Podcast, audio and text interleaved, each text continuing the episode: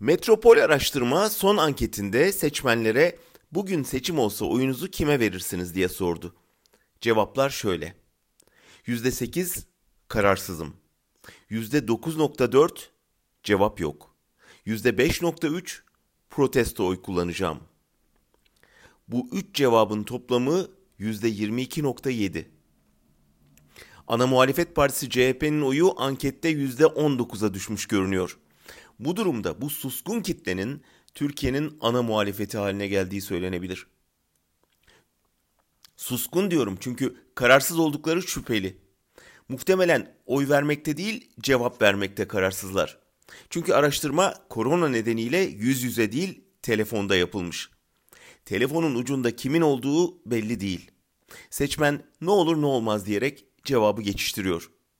Nitekim araştırma şirketi de muhalefetteki düşüşün olası nedeni muhalefet seçmenlerinin değişik kaygılarla ankete cevap vermekte çekimser kalmasıdır diyor. Yani öyle bir noktadayız ki seçmen kamuoyu yoklamasında oyun muhalefete demeye korkuyor.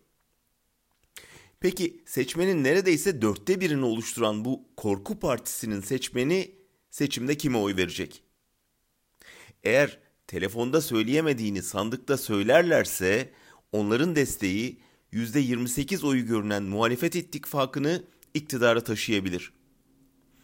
İşte bu noktada iktidarın korkusu başlıyor. Hem siyaseten hem iktisaden eridikleri bu dönemde bu sonuçtan kaçınmanın iki yolu var. Sandığa gitmemek ya da zaferi garantiye alıp öyle gitmek. Buldukları formül şu. Korkuyu iyice büyütelim. İnsanlar öyle korksun ki salgında evde aç kalsalar da itiraz edemesin. Muhalefete meyletmesin. Karşı çıkmaya cesaret edemesin. Korkudan gelip bize sığınsınlar. Son dönem özellikle tırmandırılan silahlanıyoruz, muhalifleri listeliyoruz, karınıza çocuğunuza saldıracağız tehditlerinin nedeni bu. Hani mezarlıktan geçerken korkudan ıslık çalarlar ya, işte tam öyle. Gürültü yapıp kendi korkularını yatıştırabileceklerini, halkı iyice korkutabileceklerini sanıyorlar. Bir süre için olabilir belki. Ama bilmeliler ki bu kadar büyük bir kitlenin giderek büyüyen derin sessizliği hiç hayra alamet değildir.